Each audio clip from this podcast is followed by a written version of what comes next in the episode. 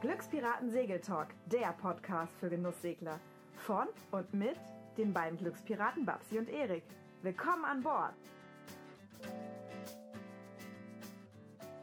Hallo Glückspirat, schön, dass du heute wieder da bist. Ja, heute ist der zweite Teil des Interviews mit Markus Witkowski.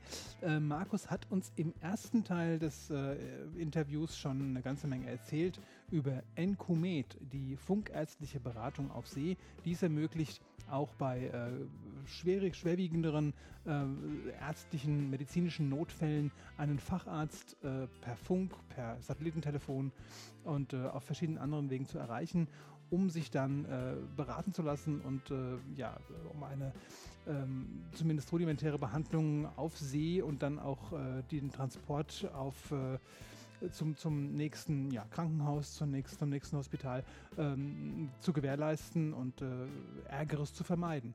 Ähm, ja, jetzt im zweiten Teil reden wir weiter über diesen Service und äh, naja, wir klären noch ein paar andere Dinge, ähm, die Markus persönlich betreffen.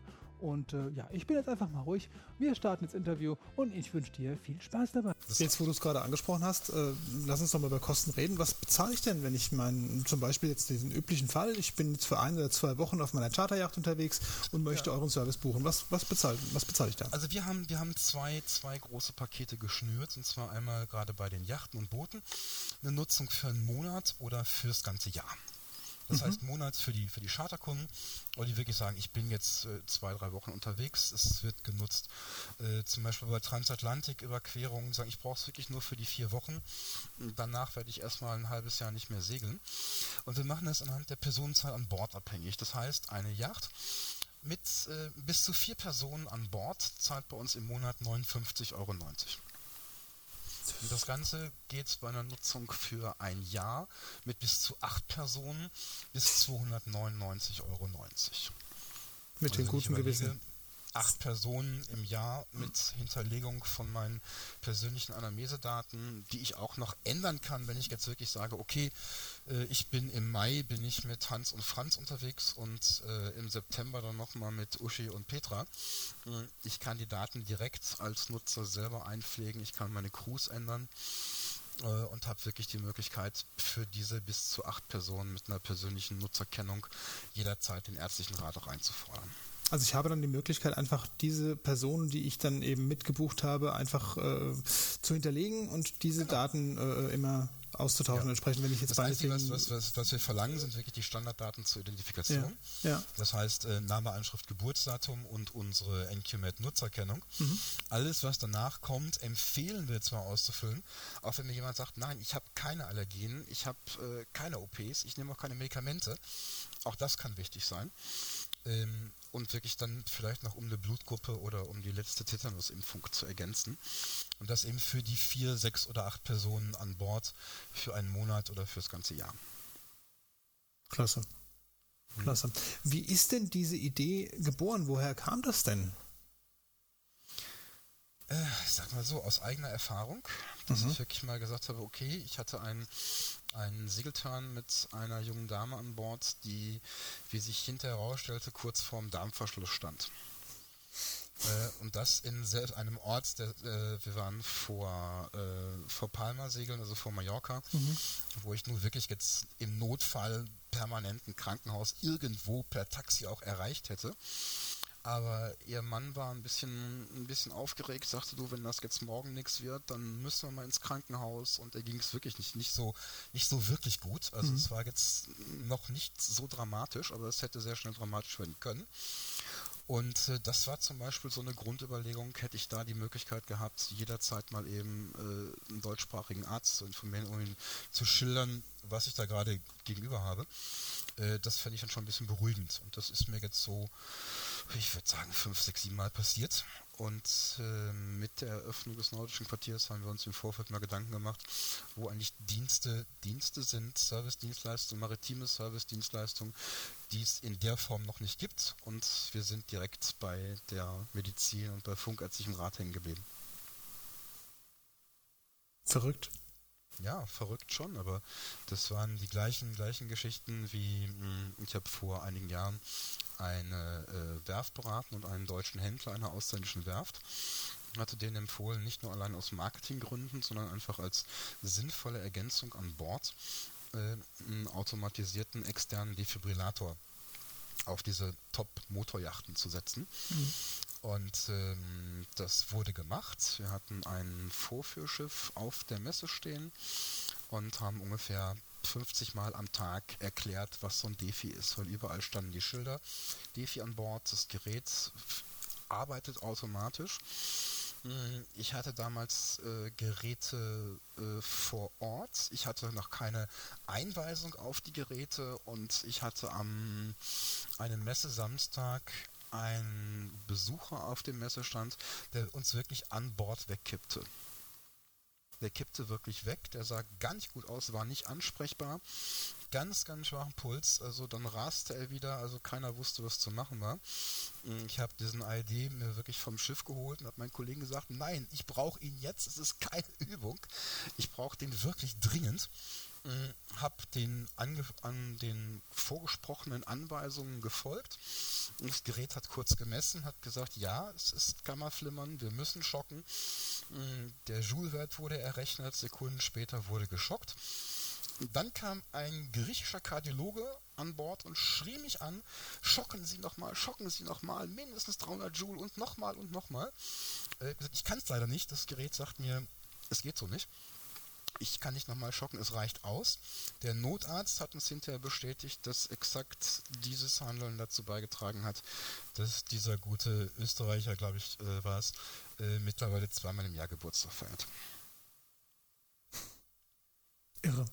Ja, ist irre. Zumal also auch der, der Messenotarzt war zwar auch nach ein paar Minuten da, aber das sind so, so Dinge, da, da hat, man, manchmal keine Minute. Und selbst damals bin ich belächelt worden, um zu sagen, was kommt denn jetzt als nächstes? Also ein AED an Bord, äh, was kommt denn als nächstes? Die Herz-Lungen-Maschine oder für die Schwangeren eine Frühchenkammer, wenn ich auf der Alster segel. Das braucht man alles. Wir haben mal gedacht, es gibt in, in dem Bereich, habe ich festgestellt, da ist wirklich ein rein analoges Denken. Es gibt nur schwarz und weiß, es gibt kein Grau. Es sieht keiner, ja, ich könnte es irgendwann mal nutzen. Wir möchten noch niemanden überreden, es zu nutzen. Also wenn jemand sagt, ja, ärztlicher Rat ist es mir wert, das bezahle ich, dann bucht er den. Und äh, wenn er es nicht, nicht schick findet oder sagt, das braucht kein Mensch, dann soll er es bitte lassen. Also wir haben einige, die wirklich sagen, ja, ich möchte das haben. Und dafür, dass wir jetzt gerade offiziell damit gestartet sind vor wenigen Wochen, äh, gibt uns im Moment der Erfolg recht. Also der Zuspruch ist da, kann ich mir gut vorstellen, ja. Ja. Genau. Ja. Ähm, okay. Das heißt, ihr wartet jetzt erstmal ab, wie der Zuspruch ist und äh, hackt dann weitere Pläne aus oder gibt es schon eine gewisse Marschroute? Wo es denn hingehen soll. soll. Soll also für, für NQMed soll die Marschroute heißen Verbesserung der persönlichen Anamnesedaten. Wir haben mit dem Deutschen Institut für Telemedizin und Gesundheitsförderung hier in Düsseldorf dazu eine Kooperation geschlossen, die bereits äh, für Krankenkassen und andere professionelle Anwender äh, medizinische Daten verarbeiten, sichern, die entsprechende Logistik, die dahinter steht, auch vorhalten. Und das ist eine Kooperation äh, mit einem Fraunhofer Institut an der Hochschule Hamm Lippstadt, sodass wir sehr glücklich über diese neue Kooperation jetzt sind, um wirklich sagen zu können, die Datensicherheit ist gegeben, die Ausfallsicherheit ist gegeben. Ich denke mal, wenn Fraunhofer Institut äh, für unsere Datensicherheit äh, trägt, dann sollte das vernünftig sein. Das äh, danach meinen, ja. wird die Ausweitung der Anwendung ähm, über webbasierte Möglichkeiten kommen, sei es jetzt äh, audiovisuell über Smartphone oder über äh, satellitengestützte Kommunikation auf den größeren Yachten, auch Arzt-Arzt. Und äh, das hat uns jetzt ein, äh, ein Marinabetreiber, ein größeres Netzwerk draufgebracht, mh, auch in Häfen mh, Nutzerterminals zur audiovisuellen Ko ähm, Kommunikation mit NQMed auszurüsten, um zum Beispiel in Italien, Griechenland, Kroatien oder sonst wo, äh, wo ich ja nicht überall schlechte medizinische Infrastruktur habe, aber manchmal auch ein bisschen, ein bisschen weit entfernt bin vom nächsten Arzt. Also wir haben das mal recherchiert, deutschsprachige Ärzte in Kroatien sitzen überwiegend in Zagreb.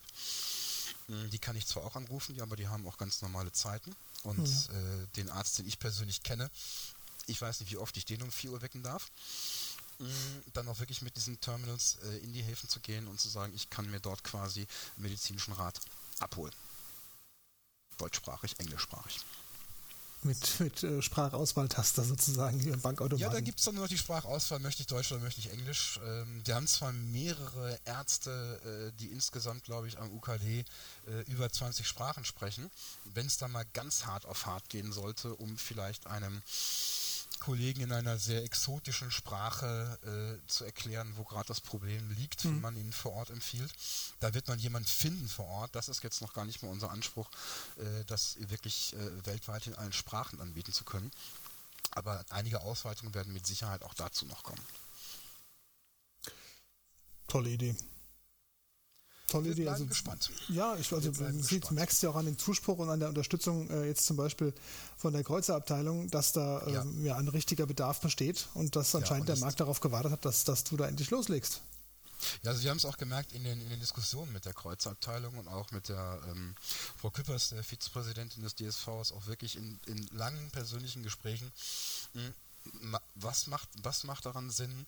Äh, wie wird es wirklich ausgelöst? Wie arbeitet ihr? Also es ging nicht darum zu sagen, hm, okay, wir geben euch jetzt mal so eine Idee. Äh, ja, guckt doch mal, ob ihr die Mitglieder der Kreuzabteilung dafür interessieren könnt. Ganz im Gegenteil. Also der DSV hat wirklich noch, noch hart verhandelt, um noch besonders äh, kostenvergünstigte Konditionen für ihre Kreuzabteilungsmitglieder äh, rauszuhandeln, die jetzt im Moment aktuell bei uns bei den Mengen, äh, die wir da erwarten, äh, einen Nachlass von 20 Prozent auf die Preise bekommen. Wow. Ja, das ist äh, für uns noch so gerade machbar. Mhm, ja. Hm. Ja, aber wie gesagt, darum, darum ging es wirklich zu sagen, wie, wie sinnvoll ist der Dienst. Wir haben mehrere Beispiele durchgespielt und der Kreuzabteilung ging es vor allen Dingen um die Zielgruppe ähm, Langzeitsegler, junge Familien, ältere Segler. Ja. Von deren Seite sagen, also da würden wir jetzt einen besonderen Fokus drauf legen. Hm, ich persönlich bin da immer der Meinung, also ich habe von mehr 40-Jährigen äh, gehört, äh, die mal ein kardiologisches Problem bekommen, wenn sie auf einmal nach ihrer 70, 80 Stunden Woche Freizeit an Bord erleben, hm. als äh, irgendein rüstiger Senior.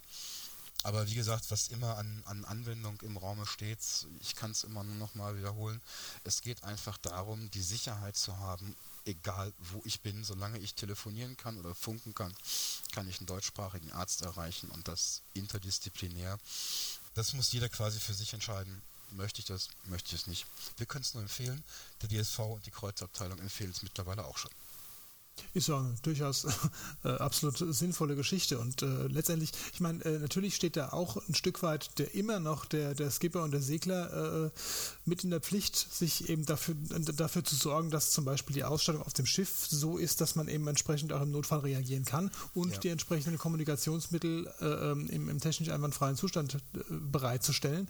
Aber dann bin ich auf jeden Fall, denke ich, gut aufgestellt, wenn ein, wirklich ein Notfall eintritt. Ja, da möchte natürlich Sicherheit. niemand so wirklich dran denken, dass auf dem Schiff mal irgendwie in der tollen Urlaubssituation ein Notfall ja, eintritt. Aber genau, das ist halt das immer ist genauso das Problem. Ja, man denkt immer genau dann daran, wenn es dann meistens zu spät ist. Ne? Ja gut, das Teufel ist ein Eichhörnchen. Ne? Ja. Ich denke natürlich auch, wenn ich an Bord gehe, das wird wunderbar, das Wetter ist toll. Mhm. Das Einzige, was mich jetzt interessiert, ist der Wetterbericht für die nächsten Tage und vielleicht eine schöne Empfehlung für eine nette Hafenkneipe. Aber ich sage mal, es, es, kann immer der Fall eintreten, dass ich wirklich mal den Bedarf habe, einen Arzt zu fragen, auch losgelöst von wirklich erklärtem Seenotfall.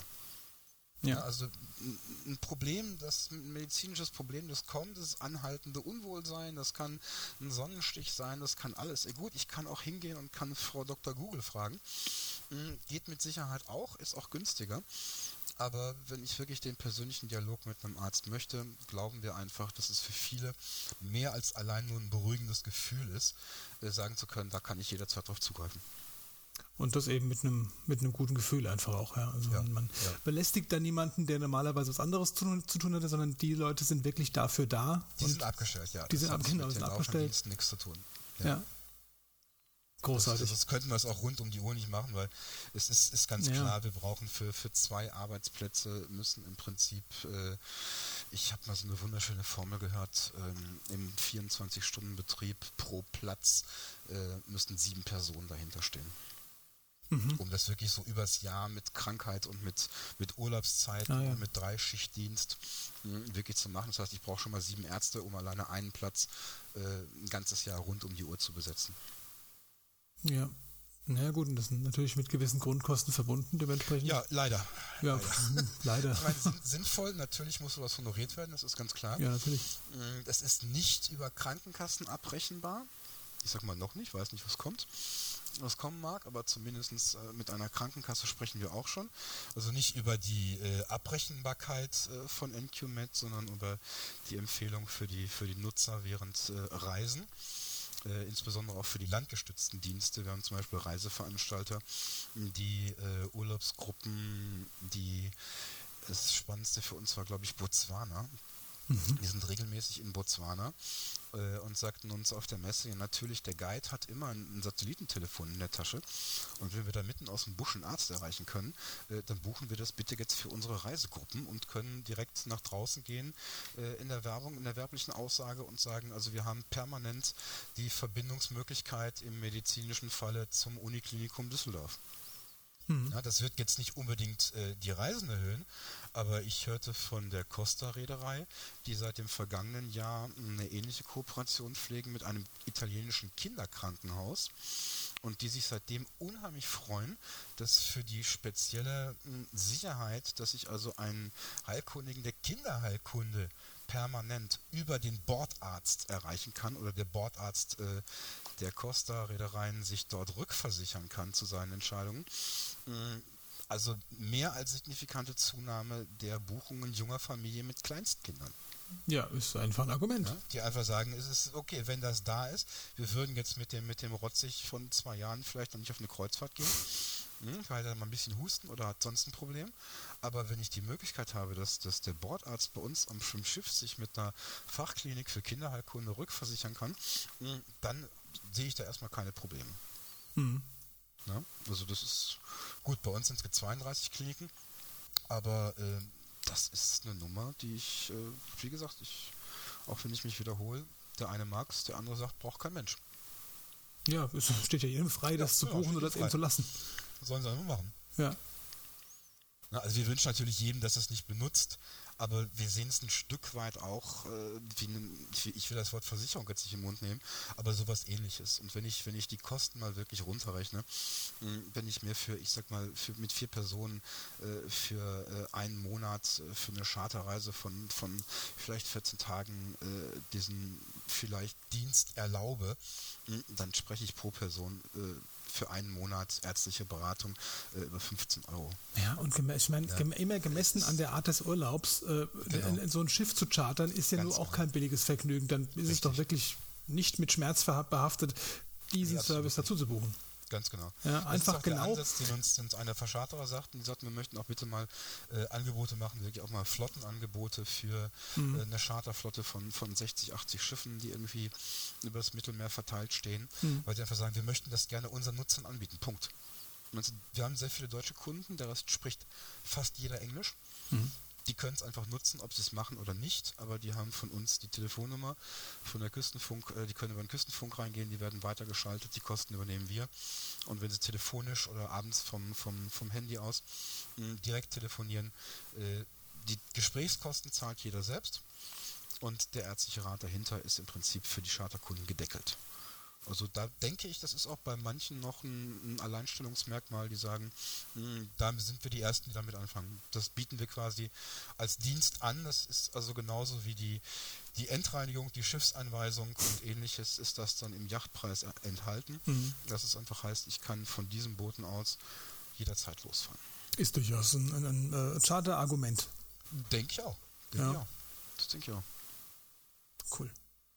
Ich denke mal, äh, Vielleicht sprechen wir in einem Jahr nochmal drüber. Dann haben wir etwas Erfahrung. Mhm, ja, den, den Rücklauf gemessen und äh ja, und dann wissen wir auch mal, wie die, wie die, die Anfragen wirklich, wirklich abliefen. Wir müssen es ja komplett dokumentieren, mhm. dass man wirklich weiß, wo sind überhaupt die Probleme an Bord. Und wir werden dann mit der, mit der Kreuzabteilung und mit dem DSV gemeinsame Seminare Medizin an Bord anbieten. Da werden dann auch immer weiterhin solche Erfahrungen mit einfließen. Was, was sind überhaupt die Fälle? Wo, wann brauche ich mal einen Arzt an Bord? Ne, um da vielleicht auch ein bisschen besser zu werden. Mhm. Was, was lernt man auf so einem Seminar? Äh, wie, was kann ich mit Bordmitteln medizinisch machen? Was, was kann ich tun? Wie sieht meine Reiseapotheke aus? Wie kann ich vielleicht mal eine kleinere Wunde behandeln? Hm, wo kriege ich ärztlichen Rat? Also jetzt losgelöst von NQMed, wirklich, äh, wie, wie kann ich Küstenfunkzentralen erreichen? Äh, welche Nummern kann ich äh, mir an Bord legen?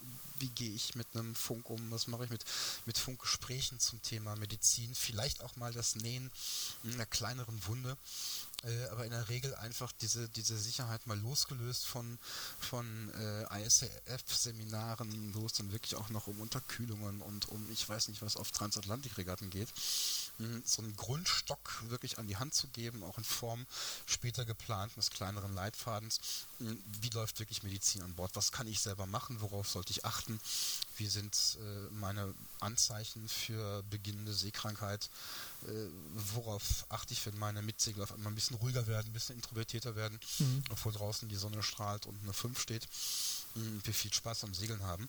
Also das wirklich aus diesen Erfahrungen aufbauen, auch wirklich eine, eine Handreichung rausgeben zu können, um zu sagen, so funktioniert es im Fall der Fälle an Bord. Ja, Klingt nach einem Standardwerk irgendwann mal.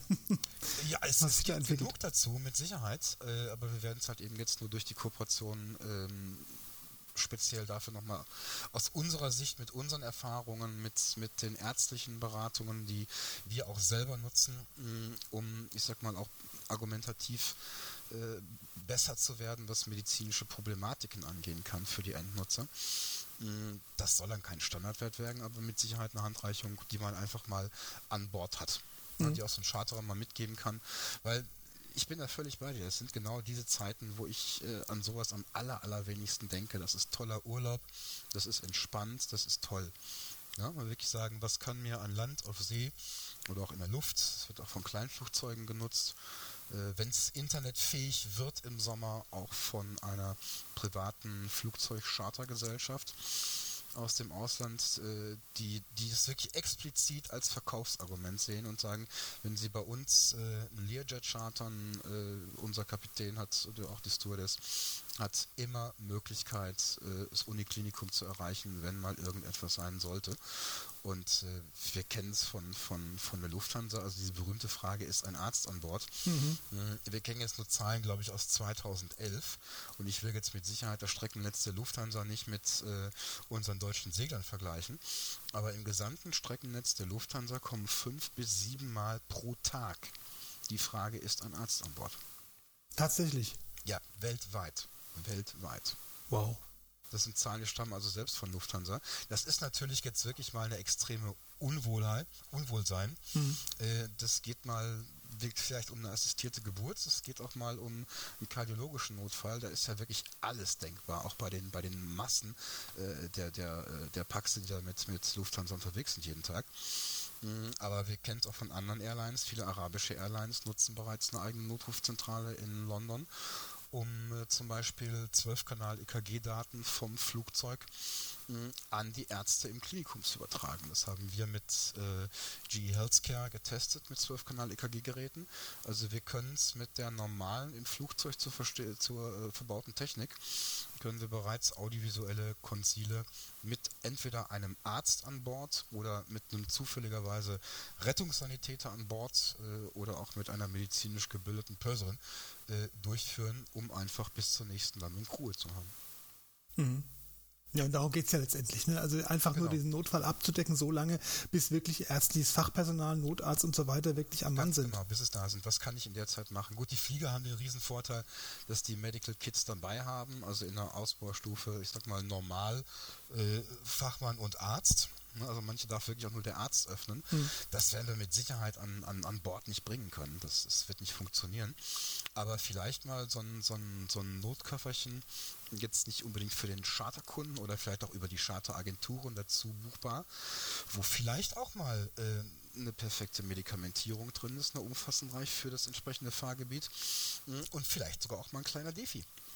Das wollte ich gerade also fragen. Es wundert mich gerade, dass, dass das ja. noch nicht zur Standardausstattung gehört, so, so ein Defi, ja, gerade weil die Dinge ja eigenständig sind. Genau, und von da aus, da bin ich wirklich, wenn ich den einsetzen muss, da brauche ich in der Regel nicht mehr auf die Retter warten, weil egal wie die kommen, die kommen ja. immer zu spät. Da geht es ja um Sekunden. Nicht schneller da sein, ja. da habe ich Minuten.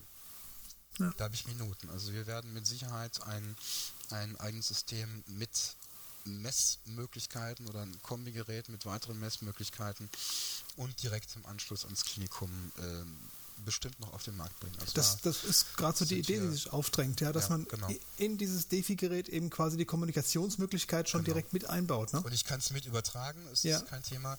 Wir können es im Moment noch nicht mit Satellitentelefonen, weil nach unseren Recherchen, also das Gerät ist da, das, das wird, äh, wird eine Nutzung von, von äh, GE Healthcare sein. Mhm. Mm, das wird ein Spezialgerät sein, das für uns gebaut wird äh, bei einem externen Zulieferer, der spezialisiert ist auf äh, druckunempfindliche stoßunempfindliche, staub- und wasserdichte äh, Tablets. Es wird auch ungefähr so groß sein wie ein Tablet, nur vielleicht dreimal so dick. Mhm. Und ähm, das zumindest mit so einem Defi-Notfall-Medikamentenkoffer äh, ist das mit Sicherheit nichts, was man auf einer normalen Yacht nicht stauen kann. Dass man reinkommt, wenn man es braucht. Ja, bei der Größe, klar, das bringt jeder ja. unter. Das denke ich doch auch. Und sobald wir die Möglichkeit haben, das auch entsprechend noch umzusetzen mit äh, bei Smartphones ist es kein Problem. Da reicht uns äh, die Bluetooth-Schnittstelle, die es leider bei den meisten Satellitentelefonen noch nicht gibt, oder jedenfalls für diese Datenübertragung noch nicht. Ich kann so ein Headset da jetzt bei Bluetooth anschließen, aber so richtig Daten können die noch nicht mhm. ähm, extern aufnehmen und übertragen. Aber ich denke, wir sind jetzt schon so weit gekommen, dazu finden wir auch noch eine Lösung. Ist ja auch immer eine Frage der verfügbaren Bandbreite. Ich meine, mitten auf dem Atlantik Absolut, kann ich natürlich ja. kein, kein HD-Bild übertragen, ist ja klar. Äh, schon, das, das kann ich schon, nur nicht vom normalen ähm, Satelliten-Handy. Da brauche ich eine komplette äh, Antenne von mindestens, ich sag mal, für eine Sportjacht 90 Zentimeter. Ähm, dann kann ich das. Also wir bieten selber diese Dienste, äh, Internetdienste an. Wir haben teilweise die Möglichkeiten bis zu 20 Mbit Download und bis zu 10 Mbit Upload äh, mit einer Technik, die selbst in signifikanten Wellenhöhen von 8 Metern auch funktioniert. Ach was. Also es gibt schon. Ne? Es ist nur eine etwas größere Anlage, wie gesagt, eine Antenne von fast einem Meter mit einem großen Dom. Also wenn ich mir jetzt eure 24er Shark feststelle, danach musste wahrscheinlich jemand auf die Kante setzen, der gegentrimmt. Dann ist sie 30 Fuß groß, mein Gott. Entschuldigung, Entschuldigung. Ja, weil das, das wiegt ein bisschen was. Also das ist dann ist wirklich ähm, für Sportjachten. Wir haben zum Beispiel einen, äh, Börsenmakler, der mit 26 Jahren mit einem Katamaran um die Welt segelt, eigentlich immer so im, im Äquatorialgürtel ist und der sagt, ich brauche einfach Börsendaten interessiert mich nicht. Ne? Der mhm. hat äh, zwei Systeme an Bord und sagt, äh, die Nutzer unserer Antennen kriegen dann NQMet gleich immer gratis dazu. Mhm. Der sagt, super, jetzt habe ich meine Börsendaten, wenn ich segeln gehe und äh, kann einen Arzt erreichen, kann Fernsehen gucken, kann streamen. Das Leben ist schön. Ja, der hat bis jetzt auch vieles richtig gemacht. Ich würde sagen, gesagt, ja. Also technisch ist viel machbar, manches ist noch nicht wirklich äh, umsetzbar, was Kosten angeht. Aber ich denke mal, da wird sich in den nächsten Monaten und Jahren äh, auch bei den äh, Airtime-Anbietern äh, doch noch einiges ändern, da manche Dienste noch gar nicht äh, wirklich ausgebaut werden. Äh, sei es jetzt zum Beispiel das, das KA-Band, KU-Band, landgestützt, seegestützt, mobil. Also das ist für uns auch sehr spannend, weil da auch die ganze Entwicklung der Caravan-Industrie dran hängt. Weil die ganzen Camper, die ich sag mal jetzt nicht unbedingt in Oberbayern, aber vielleicht äh, in unwegsamem Ausland unterwegs sind, mhm. äh, darüber nicht nur ihre äh, Dienste streamen und ihre Internetabrufe und ihre E-Mail-Abrufe machen, äh, sondern eben auch das explizit für, für einen medizinischen Dienst nutzen. Ne? Sagen, das ist für mich äh, ein Abfallprodukt quasi. Die Technik kann es, das buche ich gleich dazu. Ja. Hm, dann habe ich meine Ruhe, egal wo ich bin. Ja klar, ich meine, dann ist natürlich die Hürde noch, noch deutlich geringer. Ja. Ja. Ja, es, ich denke, es wird ein spannendes Jahr. Das äh, klingt fast so. Seit wann seid ihr jetzt äh, aktiv? Also uns gibt es jetzt äh, als Quartier seit 2000, äh, September 2014. Das Nausische Quartier und Encomet genau. ist äh, wann online gegangen? Encomet hat äh, gestartet letztes Jahr im Mai mit der Pilotphase mhm. und dieses Jahr Mitte Mai mit der quasi offiziellen Phase auf See und am 1.6. für Land- und Luftgestützte Anwendungen. Alles klar. Also quasi bereit für die Sommersaison. Wir sind's. Wir sind's. also wir wünschen uns alle eine schöne, eine sichere und eine abseits von medizinischen Notfällen. Aber wenn es so kommen sollte, wir sind gerüstet. Toll. Toll. Markus, vielen Dank. Das ist äh, eine tolle Idee gewesen und äh, ich bin sicher, dass da eine Menge Rück Rücklauf äh, passieren wird und dass es für euch jetzt eine Menge zu tun gibt. Vielen Dank. Wir freuen uns drauf. Ähm, abschließend äh, habe ich noch ein, zwei Fragen hier in meinem Fragenkatalog, die ich gerne noch mit dir besprechen wollte. Ja, bitte. Ähm, da ist dann zum, zum, Beispiel die erste Frage, und das ist ja das, was man äh, lieber tut, als sich um äh, ärztliche Notfälle kümmert. Man, äh, wenn man unterwegs ist und das, die Segel sind oben und man fährt gemütlich auf einem Kurs, man nimmt ein Buch heraus und liest ein bisschen. Kannst du unseren äh, Hörern deine Buchempfehlung mitgeben? Oh, das könnte ich, glaube ich, weil ich habe da wirklich ein Buch, das ich sogar öfter mal dabei habe. Mhm. Äh, das ist von, von Achim Dunker. Der hat jahrelang äh, die Anita geskippert, ein KR-Kreuzer ohne Motor. Wow. Und mhm. hat ein Buch über seine Erfahrungen geschrieben, auch über das Crewmanagement. Äh, es nennt sich Segeln ohne Flautenschieber. Mhm. Hat mir sehr viel Spaß gemacht, äh, mal so zu sehen, was kann da so, wenn ich so, ich glaube, die ist 20 noch was Meter, äh, damit mal ohne Motor unterwegs bin. Mm, wie gehe ich mit meiner Crew um? Wie richte ich mich auf Manöver ein? Äh, also das hat mal Spaß gemacht. Da blätter ich mal ganz gerne äh, drin und lese mal wieder nach. Das ist immer was Nachdenkenswertes, manchmal auch zum Schmunzeln. Mm, mir gefällt es, kann ich echt empfehlen. Auch so eine Sache finde ich, jetzt wo du es gerade sagst, Flautenschieber ist übrigens ein schöner, schöner Begriff für den Motor. Ja, ne? ähm, auch, auch immer wieder so eine Sache, wo ich auch öfters, wenn ich eben gerade diese großen Traditionssegler sehe, die ja auch gerade früher, ja, äh, wo es keine Motoren gab, ja, ja. Äh, damit darauf angewiesen waren, unter Segeln bis in den Hafen und auch unter Segeln ja. wieder abzulegen. Ähm, sie mussten ja dazu fähig sein.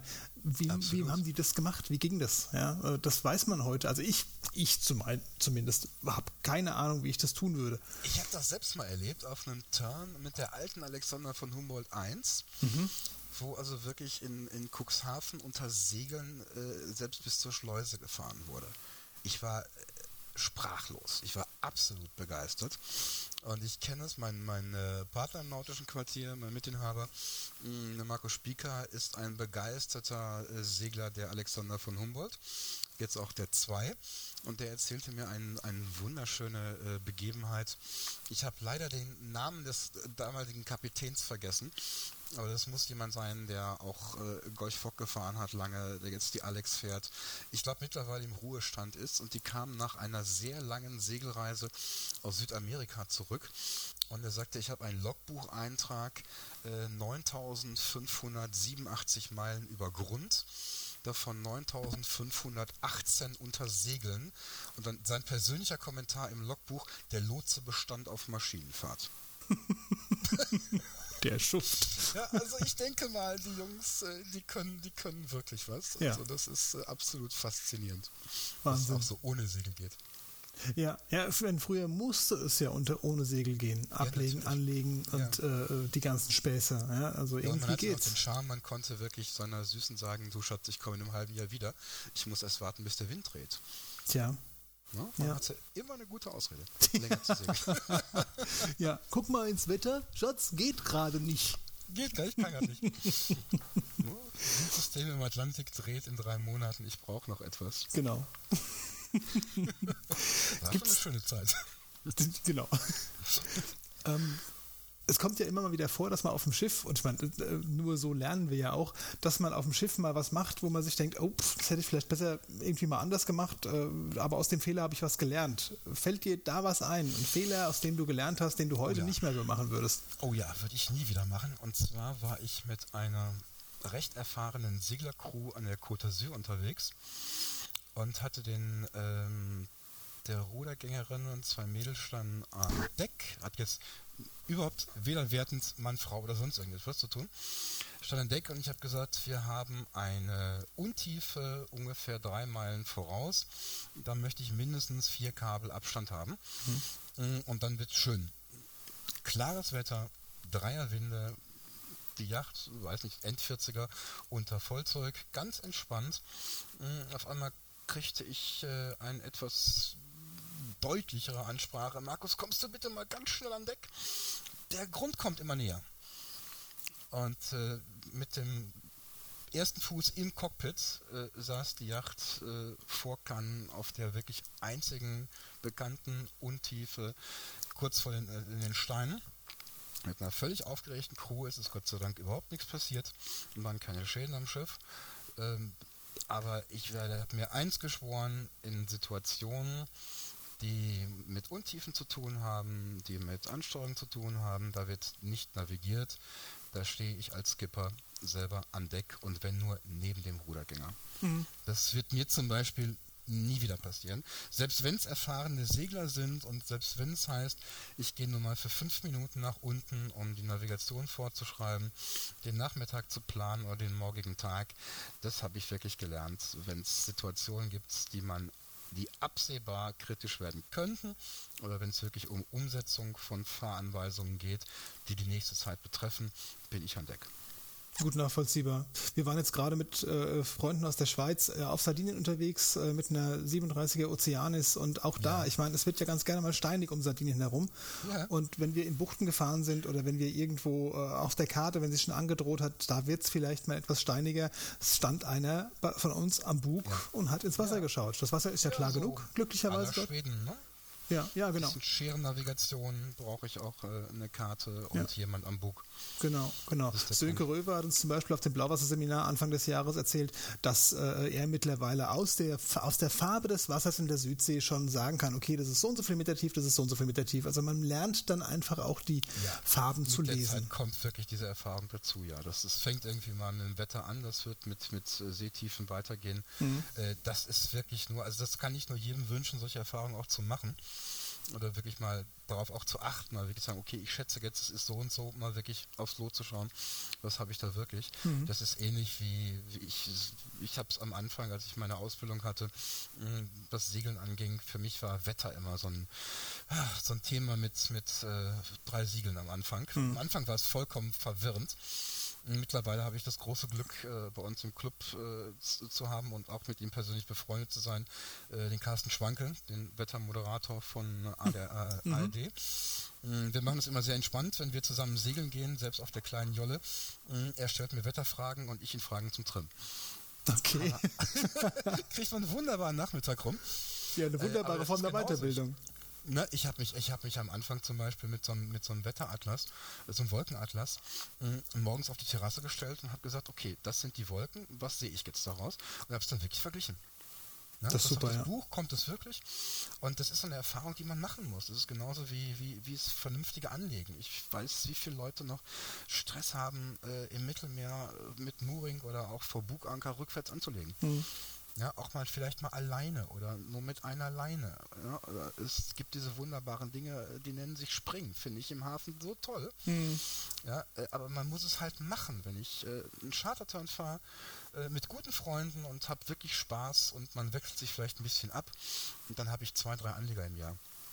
Ja. ja. Daraus kommt weder Erfahrung und noch weniger Souveränität. Und ja. das, das ist eigentlich das, was wir versuchen weiterzugeben und was ich mir eigentlich auch bei, bei Skippern wünsche, hm, dass wirklich eine Souveränität da ist, zu sagen, ich beherrsche es wirklich, ich weiß, worum es geht. Auch, auch genauso wie äh, eben dieses Springen ist zum Beispiel auch Eindampfen eine Sache, die ich recht selten sehe im Hafen. Ja, absolut. Absolut. Ja, und das ist so hilfreich. Ja, also Man kann so viel machen. Ja, bei unserem letzten Skipper-Training in Kroatien hatten wir bei sehr schönem Wetter, leichten Winden, so ein Dreier Winde auf die Seite, ähm, dem Hafenmeister eine nette Flasche Wein hingestellt und gesagt, du, wir würden die lange Karte mal gerne für zwei, drei Stunden nutzen, äh, um An- und Ablegen zu üben, mhm. äh, aber auch alleine. 57 Fuß, eine springt alleine. Okay. Da, weißt du, was er mir sagte? Das erlaube ich euch jederzeit gerne. Und weißt du warum? Je besser es deine Leute können, desto angenehmer wird mein Job. So, genau. kehrt direkt zu ihm zurück. Ne, kehrt direkt zu ihm zurück.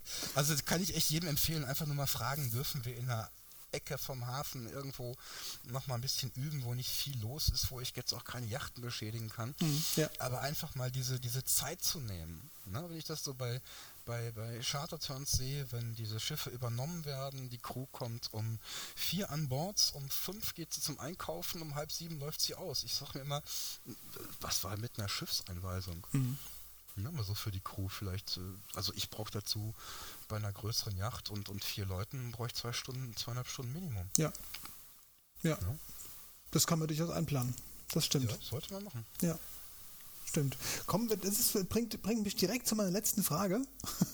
Ähm, was würdest du jemandem empfehlen, der jetzt mit dem Segeln beginnen würde? Ich würde ihm empfehlen, ob irgendwo mit Freunden im Club oder im Verein irgendwo mal ähm, reinzuschnuppern. Ist es überhaupt was für mich? Macht mir das wirklich Spaß? Ja, also manche gehen ja wirklich an Bord und sagen, Mon Dieu, das wackelt. Das äh, wusste ich ja vorher gar nicht. Ja, und äh, Krängung äh, über 5 Grad ist dann gleich äh, von Landis aus wie 45 Minimum. Mhm. Äh, ich würde es in Ruhe mal ausprobieren, einfach mal mitfahren oder vielleicht, aber es gibt so viele Schulen und Clubs, ähm, die, die Mitsegelgelegenheiten anbieten, aber vielleicht nur für ein Wochenende und dann wirklich äh, losgelöst von ich bin kein so ganz großer Freund von, von äh, Online-Learning äh, ohne persönlichen Kontakt. Wer es mag, ist okay. Mhm. Aber wirklich eine grundsolide theoretische Ausbildung und vor allen Dingen eine praktische Ausbildung, die anregt und wirklich auch vermittelt, dass es danach weiter noch zu üben gilt.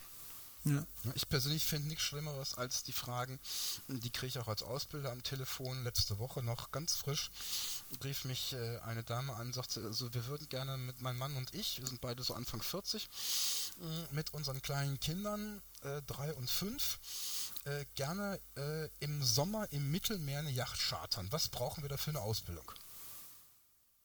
Mhm. Habe ich aufgelegt. Also dann da ist mir also da ist mir sowas von von suspekt. Sehr blauäugig ne? langsam ich habe von nichts eine Ahnung äh, und möchte in, in sechs Wochen mit einer Yacht aufs Meer. Das ist ambitioniert. Skipper engagieren würde ich sagen. Ja zum Beispiel auch sowas geht ja, wirklich mal also ich kann immer nur empfehlen ich muss vor allen Dingen auch, wenn ich so ein Hobby ausübe und ich möchte es wirklich einigermaßen beherrschen und sonst macht es mir auch wenig Spaß, weil ich komme in, in, Stress, es ist unangenehm, es ist mir zu hektisch alles. Mhm. Wenn ich also permanent nachdenken muss, äh, wirklich mal die Möglichkeit auch zu haben, habe ich überhaupt die Zeit dazu? Ja, habe ich jetzt definitiv eine, eine Woche im Jahr Zeit, segeln zu gehen, würde ich zum Beispiel sagen, okay, da gehe ich lieber mit segeln.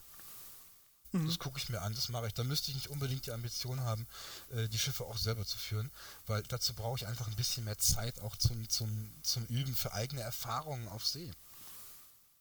Richtig, ja. ja? Genau. Genau, also, also selbst, selbstverantwortlich. Mal, es, ist, es ist alles, alles kein Hexenwerk. Ja. ja. Es ist, wir reden jetzt nicht von Raketenwissenschaften, ich kenne Leute, die sitzen zum ersten Mal an Bord, die segeln am Abend schon aus dem Bauch. Den muss ich nicht mehr erklären, du musst abfallen oder anrufen. Das ist so aus dem Bauch raus. Das mhm. ist eine Wonne mit, mit anzuschauen. Und es gibt welche, die, die tun sich bei, bei nautischen Begrifflichkeiten schwer. Es gibt natürlich auch in den, ich sag mal, Prüfungen äh, manche Fragen, die halte ich persönlich für ein bisschen bei der Realität. Aber es wirklich hinterher auf See umzusetzen und vor allem ich für mich selber in Ruhe, kontrolliert die Erfahrung zu machen, wie gehe ich mit so einem Schiff um. Das ja. ist das, was ich eigentlich jedem mitgeben könnte, der jetzt sagt, ich möchte anfangen zu segeln, sich dafür die Zeit zu nehmen. Ich denke, jeder äh, Skipper, der jemanden, der einsteigen möchte, mit an Bord hat, wird einen Teufel tun und sagen, nee, du darfst hier nicht äh, mitwirken. Im Gegenteil, der freut sich vielleicht, wenn er da mit ich. Beteiligung Es gibt auch genug, genug Skipper, die mal gerne jemanden mitgeben, nehmen, teilweise sogar gewerblich, äh, die aber leider selber keine Ahnung haben. Mhm. Ja, ich finde es immer, sobald man das Wort erhebt, also ich habe auch manchmal einen etwas schärferen Ton an Bord, aber das äh, geht dann mehr gegen die ähm, herrschende Windrichtung oder Windstärke und die Überbrückung von vielleicht 15 Meter an Bord, da werde ich mal ein bisschen deutlicher. Ähm, das hat jetzt mit Angst nichts zu tun, aber ich glaube, man muss auch irgendwie die Möglichkeit haben, auch mal diesen Respekt zu erfahren, mit welchen Kräften wir da umgehen. Ja, was wirkt auf so ein Segel? Tja. Ja, was habe ich für eine Kraft, wenn ich auf einmal äh, selbst bei drei Windstärken einen Code Zero setze, der auf einmal 180 Quadratmeter mehr Segelfläche hat, äh, als ich vorher hatte. Mhm. Das macht ja, bei zwei, drei Windstärken noch Spaß, aber wenn es dann etwas auffrischt. Ja. Ja, ja. ja. Ja, aber wie gesagt, Erfahrung ist die Summe aller Misserfolge. Ich glaube, die muss man auch machen. Es darf auch mal was schief gehen. Aber ich finde, es sollte immer am Anfang so viel schief gehen, wenn es noch unter kontrollierten Bedingungen bei einer soliden Ausbildung, wo auch immer. Wie gesagt, es gibt so viele Clubs, die ausbilden. Äh, es gibt Schulen, äh, es gibt Privatskipper.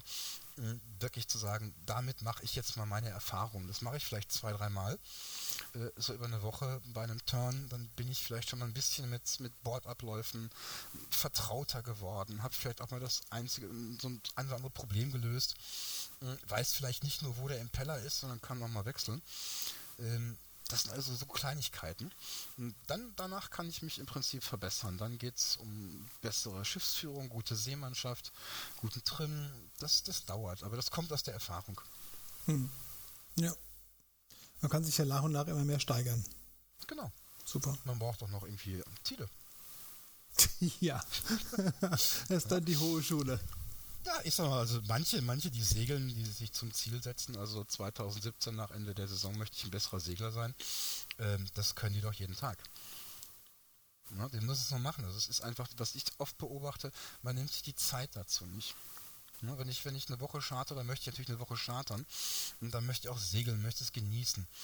Ja, aber ich sag mal, morgens mal so eine, ein Stündchen, Stündchen, anderthalb, Hafenmanöver, tut nicht weh.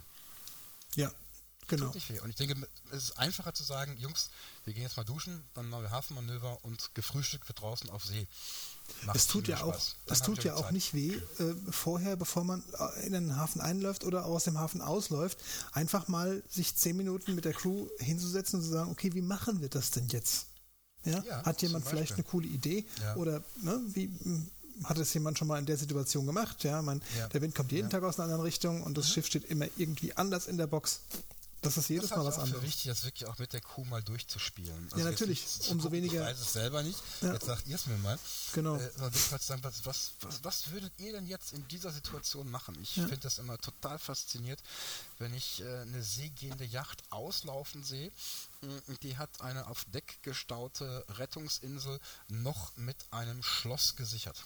Ja, natürlich, sonst kommt Super. die ja vielleicht weg. Ja, das ist ja, klar, auf der See passiert das so oft. Mhm. Ja, genauso wie, wie ein Anker. Eklat zum Fallen. Ja, es ist die einzige Bremse, die ich in der Hafeneinfahrt, mir der Moppel verreckt, äh, überhaupt habe. Ja. Ja, aber auch sowas, finde ich, muss man, müß, müsste man mal üben und das finde ich auch in der Praxis, auch bei Kollegen relativ selten, mal zu sagen, wir gehen jetzt mal raus und wir üben mal Bremsen mit dem Anker. Mhm. Ausfahrt. Auch mal ein spannendes Thema, ja. Kam ich auch noch nicht drauf, muss ich sagen. Ja, aber einfach mal machen. Ne? Wie, wie, wie mache ich das? Ja, wie fiere ich den Anker richtig? Wie kriege ich den rein? Kriege ich nicht rein? Was kann ich überhaupt tun? Mhm. Ja, und dann ist mir sogar final sogar vollkommen egal, ob der mal ganz kurz ein bisschen slippt. Wenn es jetzt nicht gerade äh, mit 50 Fuß die 8 Meter breite Hafeneinfahrt ist. Ja, Hauptsache ich komme aus Legerball ja, raus oder gar nicht erst rein. Raus, genau. Ja, aber ich kann ich es mal wirklich machen. Und wenn mir das Ding ausfällt, dann fällt es mir aus. Punkt. Ja, genau. Dann fragt keiner ja. mehr. Das ist klar. Ja. Und meistens passiert es ja in solchen Situationen. Ja. Wenn es denn dann passiert. Es ist wie Salz. Man merkt erst, wenn es fehlt. Ne? Wenn es da ist, merkt es keiner. Genau, ganz genau. Ganz genau. Ach, ich sag mal. Also ich wünsche euren Hörern jedenfalls eine, eine, schöne, eine schöne und eine sichere und eine tolle Segelsaison. Und äh, es soll vor allen Dingen Spaß machen, das dürfen wir alle nicht vergessen. Und du leistest deinen Beitrag dazu mit Encomet. Äh, tolles, tolles Projekt, finde ich super. Und äh, wir verfolgen das weiter. Wir schauen noch, was es Neues weiter bei dir gibt. Und äh, wünschen euch und äh, dir ganz, ganz viel Erfolg mit eurem äh, neuen, neuen Service. Und ja, hat uns sehr ich gefreut. Ich Team ausrichten und ganz lieben Dank für die Gelegenheit, mit euch zu sprechen. Ja, vielen, vielen Dank für die, für die Zeit. Und ja, wir sind gespannt, was noch weiter passiert bei dir. Auf bald. Mach's gut. Tschüss. Toll, dass du auch heute wieder bei unserem Segeltalk mit an Bord warst. Alle Infos und Links zur heutigen Episode findest du auf www.glückspiraten.de.